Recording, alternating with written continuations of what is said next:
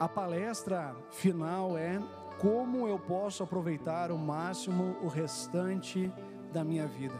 A gente conversou ao longo de toda essa jornada sobre aspectos importantes da nossa jornada. Nós falamos muito, muito que Deus deseja um relacionamento conosco antes de conhecer a religião, antes de conhecer as regras. Deus quer um relacionamento conosco. E a gente falou, não existe nenhuma barreira que impeça esse relacionamento em que cada um de nós pode ter com Jesus. E a gente ficou cada vez mais maravilhado com a possibilidade de um Deus tão grande, de um Deus eterno, de um Deus criador, desejar um relacionamento com cada um de nós. E isso é muito, muito especial. Acho que está chovendo um pouco, né? Nós passamos a vida inteira tentando usufruir o melhor da vida. Nós passamos a vida inteira tentando ah, conhecer, tentando crescer, tentando se relacionar com as pessoas, tentando ser realizado, tentando de alguma forma experimentar tudo o que a vida tem a oferecer. E certamente você e eu por mais que essa seja a nossa busca, eu acho que não é à toa que você percebe ao longo da vida de toda pessoa, quando ela é jovem, ela tem uma pegada, ela tem um pique, ela acha que vai dominar o mundo, ela viaja, ela conhece, ela sabe. Você conversa com uma pessoa mais velha, ela já aprendeu que não dá para ter tudo, já aprendeu que existem limitações na vida, já aprendeu que por mais que a gente busque, a insatisfação do coração humano continua crescendo. Por isso a pergunta: como não desperdiçar a vida? Como aproveitar ela ao máximo? Como usufruir da vida ao máximo? Essa é a nossa pergunta. Um dos maiores sábios que essa terra já viu, ele está registrado nas linhas da, da, do livro que nós cremos que é a Bíblia. Esse sábio, ele era tão sábio que os governantes ao redor iam até ele para consultá-lo, para ter conselhos, para aprender um pouco mais, para saber um pouco mais sobre a vida. E esse sábio se chama Salomão. E Salomão, ele escreveu um livro da Bíblia, ele dedicou um livro inteiro, 12 capítulos, para dizer o que ele descobriu a respeito da vida. Ele agora idoso, ele agora que já experimentou muitas coisas na vida, ele chega no final da sua jornada, ele olha para trás e ele, e ele diz: O que eu aprendi da vida? Como aquela pessoa que senta num banco na praça e, como que por um filme, passa a sua história, a sua jornada e diz: Agora o que restou da vida, o que é a vida e como eu vivi. E Salomão, ele fez o que a maioria de nós faz, e lá no iníciozinho ele diz que ele dedicou a sua vida a investigar e a usar a sabedoria para explorar tudo o que foi feito na terra. Ele diz: Eu quero saber o que vale a pena nos poucos dias da vida humana você já percebeu uma pessoa com esse ímpeto e desejo de viver? E é essa a pergunta que ele faz. E dentre várias reflexões e várias tentativas de sanar essa, essa insatisfação do seu coração, ele procurou se jogar, se lançar em projetos. Salomão foi conhecido pelos projetos que construiu, ele construiu casas, ele construiu um templo maravilhoso, com ouro e ornamentos jamais vistos a Deus. Ele fez pomares, ele, ele construiu lugares. Salomão, ele foi um grande empreendedor, ele queria empreender na vida, ele queria deixar um legado. Mas ele conclui nesse primeiro fato da sua existência: ainda não é o que eu mais desejo. Então, Salomão, olha o que Salomão diz: Não me neguei nada que os meus olhos desejaram, não me recusei a dar prazer algum ao meu coração. Tudo que ele viu, ele conquistou, tudo que ele desejou e almejou, ele teve. E ele conclui que a riqueza do homem é incapaz de dar um sono tranquilo à noite, não é capaz de nos conceder a paz, é capaz de nos conceder viagens, é capaz de nós vislumbrarmos o mundo, mas não é capaz de conceder a paz ao coração humano. E no final ele conclui algo ainda mais terrível para ele. Ele diz: no final da vida, o sábio e o tolo, o rico e o pobre terminam da mesma forma. Você teve muito, você termina no cemitério. Você teve pouco, termina no cemitério. Você foi sábio e desvendou os mistérios dessa vida, fez doutorado, pós-doutorado, você termina no mesmo lugar da pessoa mais ignorante da face da terra. Todo ser humano tem o mesmo destino. Mas como desfrutar do máximo da nossa vida se alguém como Salomão, sábio do jeito que foi, não encontrou? A gente vive submerso numa cultura, todos nós, a gente é como um peixe dentro do oceano. Às vezes a gente não percebe a nossa cultura porque a gente está submerso nessa cultura, mas ela, ela dita o ritmo da nossa vida, a maneira como a gente escolhe as coisas que gostamos ou não, o nosso estilo, os nossos prazeres e desejos, tudo isso é modelado pela a cultura. A gente está sempre correndo, investindo na nossa carreira, num corpo perfeito, refutando fake news, mas fazendo das nossas redes sociais a maior fake news do mundo. Vivemos como anônimos de nós mesmos, acumulamos rupturas, culpas, frustrações, de tal forma que nós não conseguimos mais aguentar a angústia que cresce nosso coração. E a primeira coisa que eu quero dizer para você, para você desfrutar do melhor da vida. Rompa com o padrão da cultura. Nós lutamos o tempo todo para nos enquadrar, para sermos aceitos pelas pessoas em todos os lugares. Mas no final a gente faz o que as pessoas querem que a gente faça, sendo que nem gostamos dessas pessoas. Rompa com essa cultura. A palavra de Deus diz não se amoldem ao padrão desse mundo.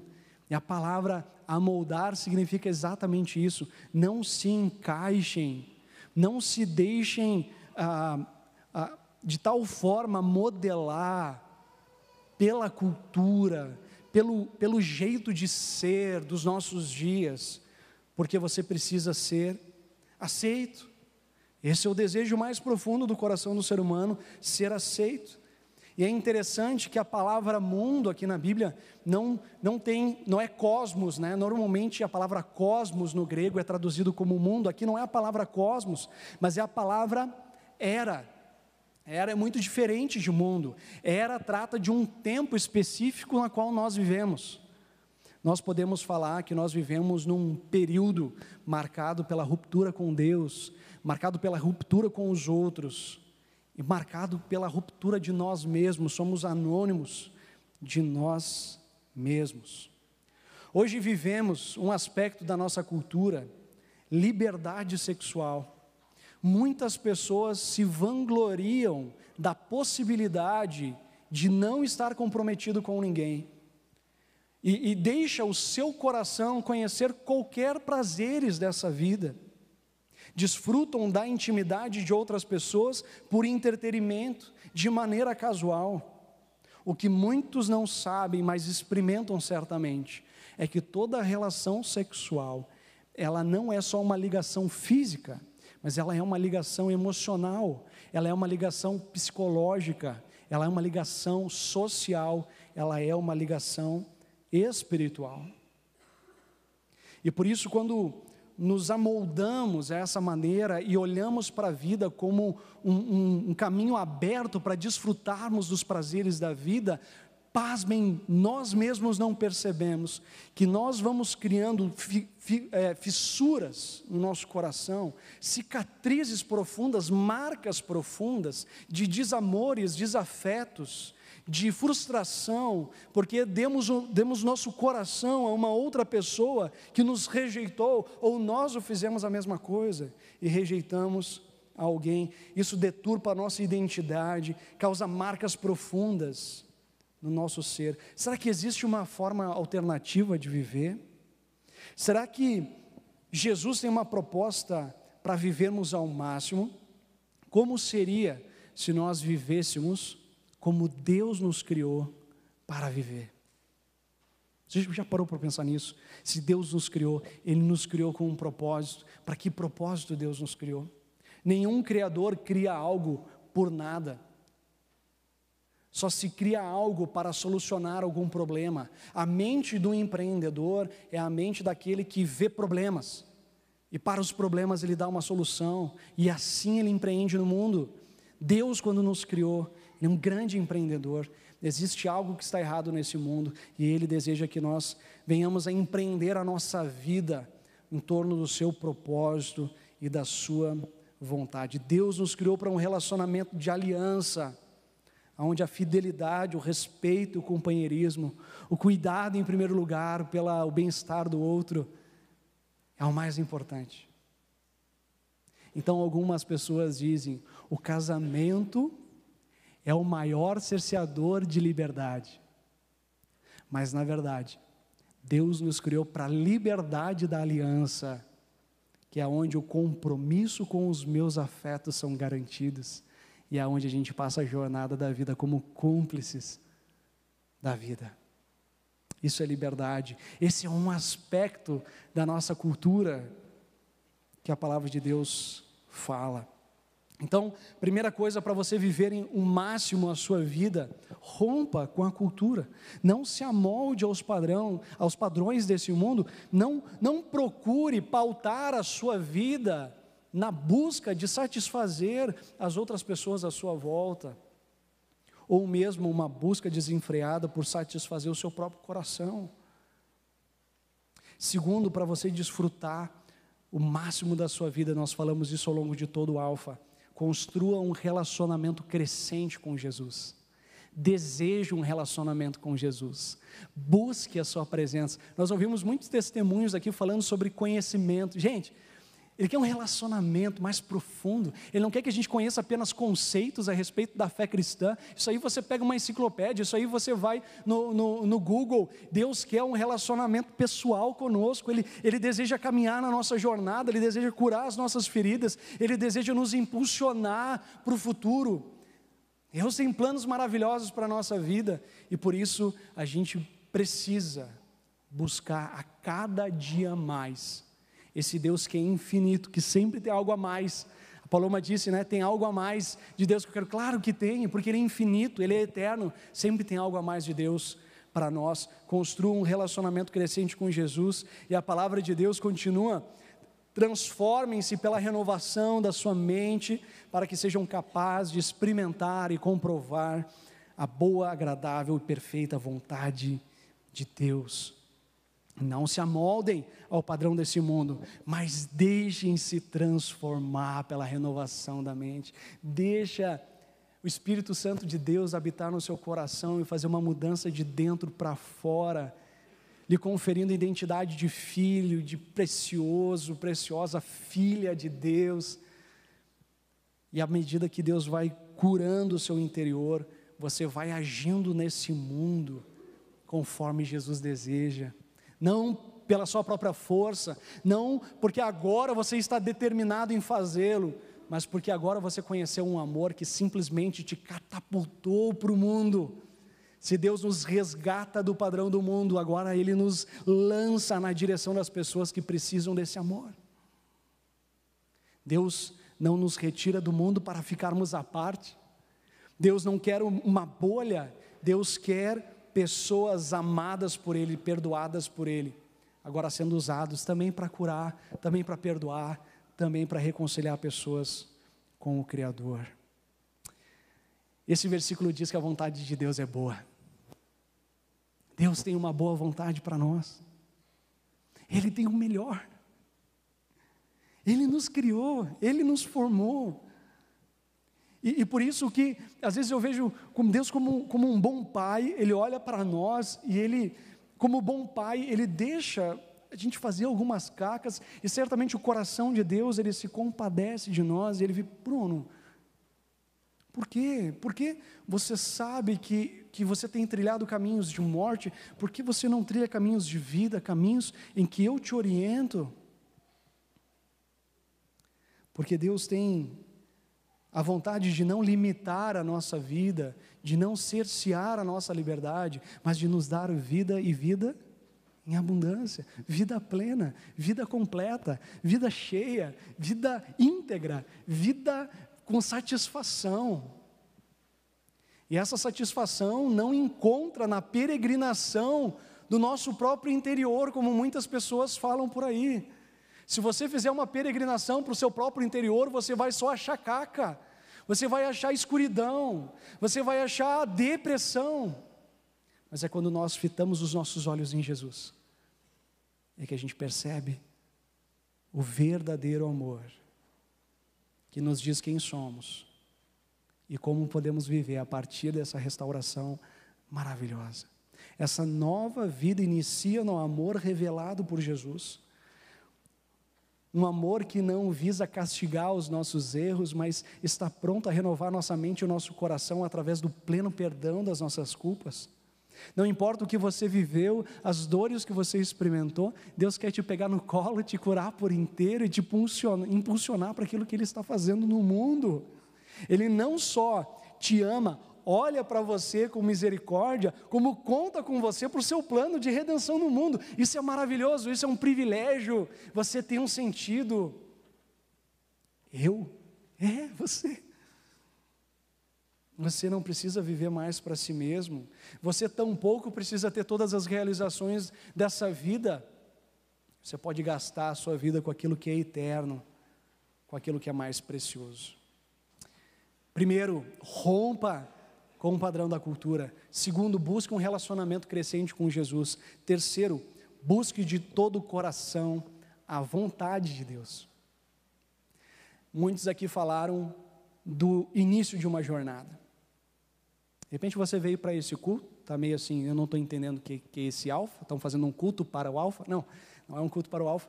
A gente está celebrando o início de uma jornada com Jesus e a gente precisa celebrar esses marcos na nossa história. Mas o que se inicia na nossa trajetória é a busca pela vontade de Deus. Quando eu leio a Bíblia, eu estou procurando pela vontade de Deus. Quando eu olho para Jesus, eu estou procurando o que Ele tem para a minha vida. Não de bens, não para mim mesmo, mas porque Ele tem preparado para que seja feito nessa terra. Deus, que, que, o Senhor quer fazer na, na minha vida hoje? Eu quero experimentar mais do Senhor. Eu quero viver essa realidade eterna aqui na terra. Eu quero experimentar da tua paz, a paz entre as pessoas. Eu quero experimentar o amor que vá ao encontro dos outros.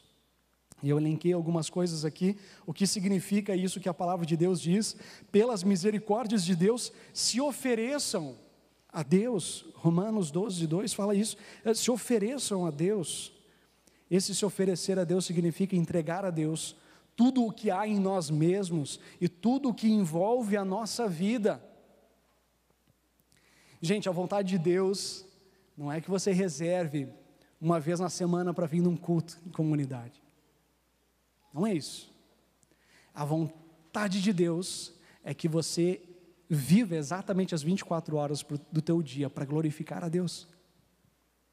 Quem sabe uma vez por semana você vai glorificar a Deus em comunidade com outras pessoas que creem, você vai ser reabastecido. É um exercício da fé de lembrar quem Deus é e o que Ele deseja que você faça durante a semana.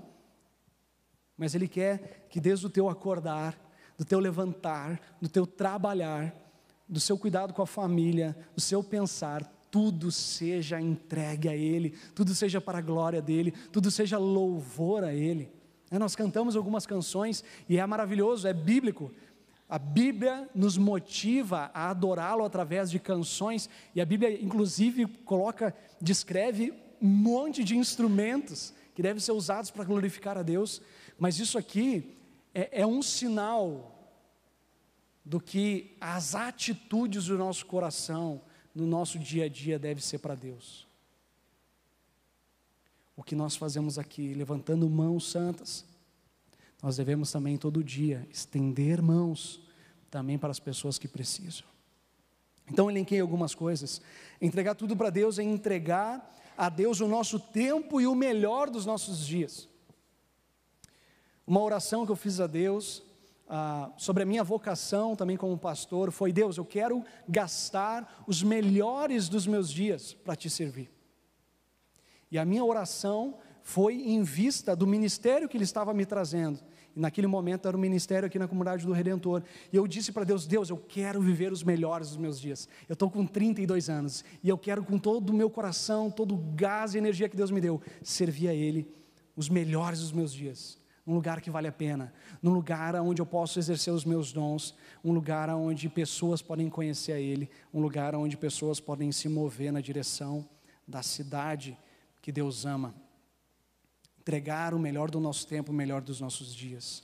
Reconhecemos, a partir desse relacionamento com Deus, que tudo que temos não é nosso, mas é dádiva de Deus. Uma das marcas de alguém que caminha com Jesus é a gratidão. Você é grato. Você passa o tempo todo agradecendo.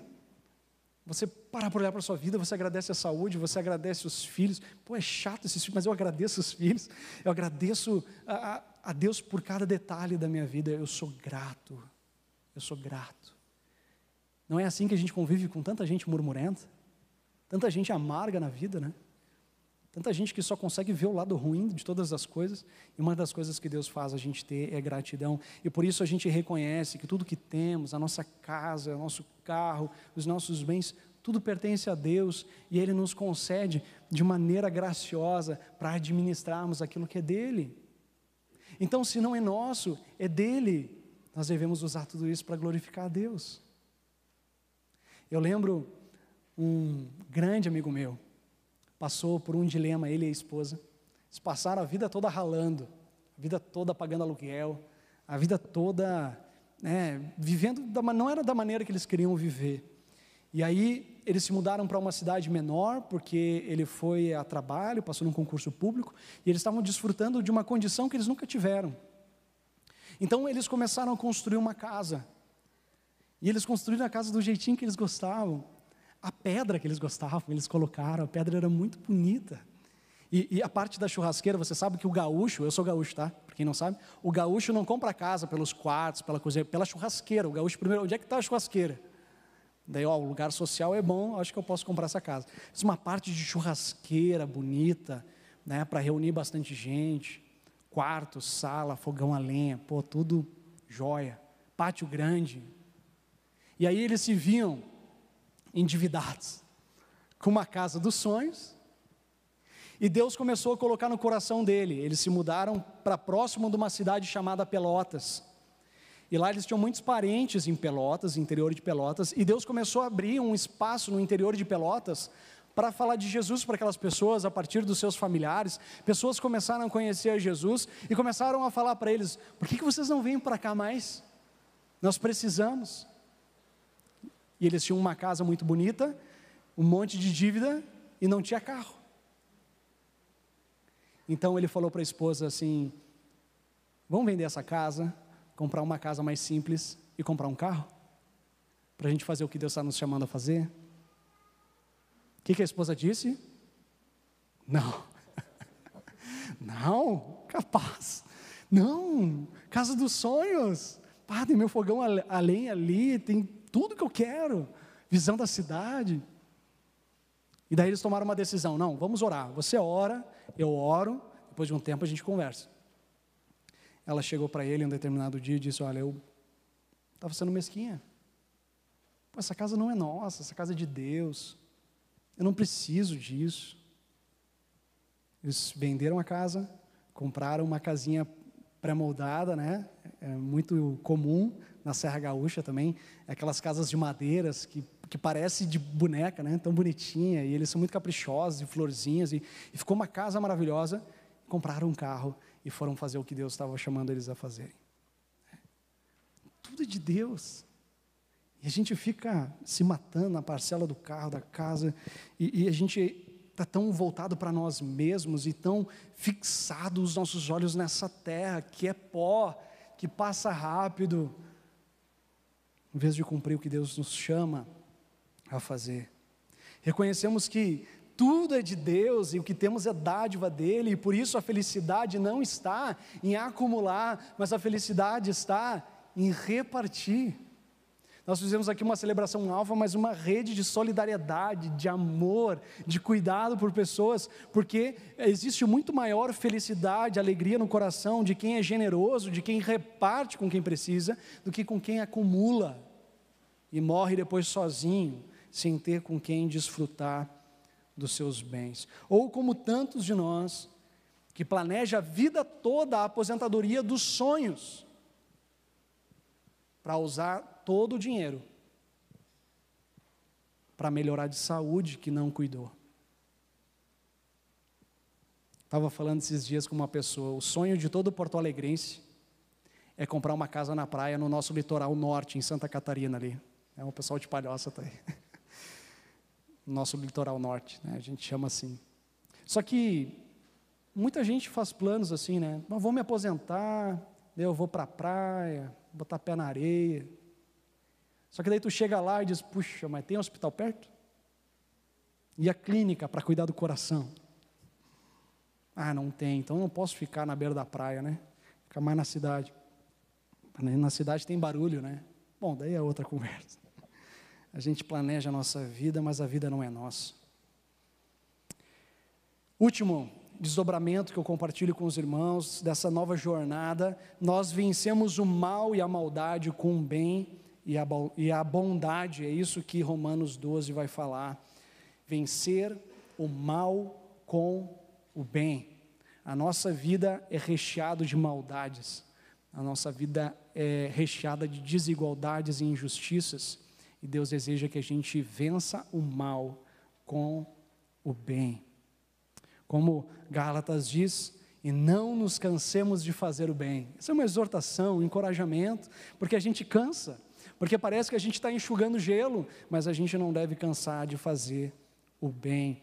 Como ah, Tiago, ele descreve bem, a verdadeira religião é cuidar dos órfãos e das viúvas em suas necessidades e não se deixar corromper pelo mundo. Mesma palavra que Paulo em Romanos, não se corromper pelo mundo, não se amoldar à cultura mas vencer o mal com o bem, com aquilo que realmente importa. Sabe que Deus é bom, e de repente alguns de nós vai usufruir de riqueza e de alegrias nessa terra. Lembra lá o nosso amigo Salomão? Ele falou que uma coisa que vale a pena na vida é usufruir do presente do nosso trabalho, dos nossos recursos. Então, não há problema os recursos que Deus nos concede. O problema é o nosso coração que está exageradamente fixada neles. Eu quero terminar com um tesouro que lá em Romanos 12, no segmento do texto que nós compartilhamos aqui, 9, 12, 9, ele diz assim: o amor deve ser sincero. Essa é uma palavra para todos nós. Desejo do nosso coração a partir dessa experiência do Alfa. O nosso amor deve ser sincero. E a palavra aqui outra tradução fala, deve ser sem hipocrisia. E essa palavra grega, né, hipócrisis, ela vem do contexto grego, que era as máscaras que os gregos usavam para os teatros que eles faziam para entreter as pessoas. Eles usavam aquelas máscaras. E a palavra está dizendo: para vocês se relacionarem a partir agora com Jesus, retira a máscara. O que ele está dizendo é: seja autêntico, seja você, seja o que Deus criou você para ser. Você não precisa se submeter e se encaixar nos padrões do mundo. Você é preciosa, precioso, você foi criado por Deus com um propósito, uma missão. Viva sem máscaras, viva sem pedir desculpa.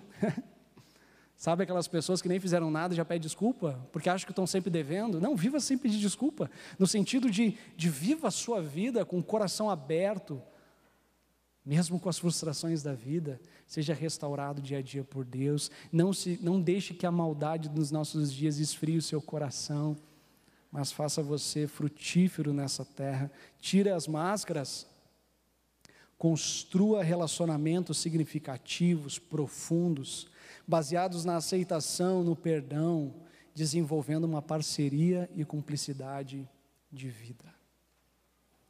Esse é o nosso desejo. Também para o. Como é que se fala? Alfianos? Não. É? Quem fez o alfa.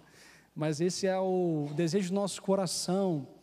É que você perceba que você não concluiu é, uma jornada inteira, né? Você concluiu uma etapa e agora se descortina diante de você uma, uma jornada linda de relacionamento com pessoas, que essa experiência, né, algumas pessoas relataram aqui do amor, do acolhimento, né? Ah, essa é a nossa experiência como igreja, nós desejamos isso, nós queremos isso, né? E cada um de nós é, é igreja, né? E acolhe a cada um, cada uma na sua necessidade, com o coração aberto como aproveitar o máximo do restante dos nossos dias. Rompa com um padrão do mundo. Não se amolde por ele. Desenvolva um relacionamento crescente com Jesus. Sempre há algo a mais para usufruirmos da presença dele. Embarque nessa aventura. Não desista do relacionamento com Jesus. Mas, em último lugar, querido, busque de todo o teu coração a vontade de Deus. E essa é uma aventura maravilhosa. A gente está aprendendo a ser mais parecido com Jesus a cada dia. É isso que Ele deseja para nós nessa terra.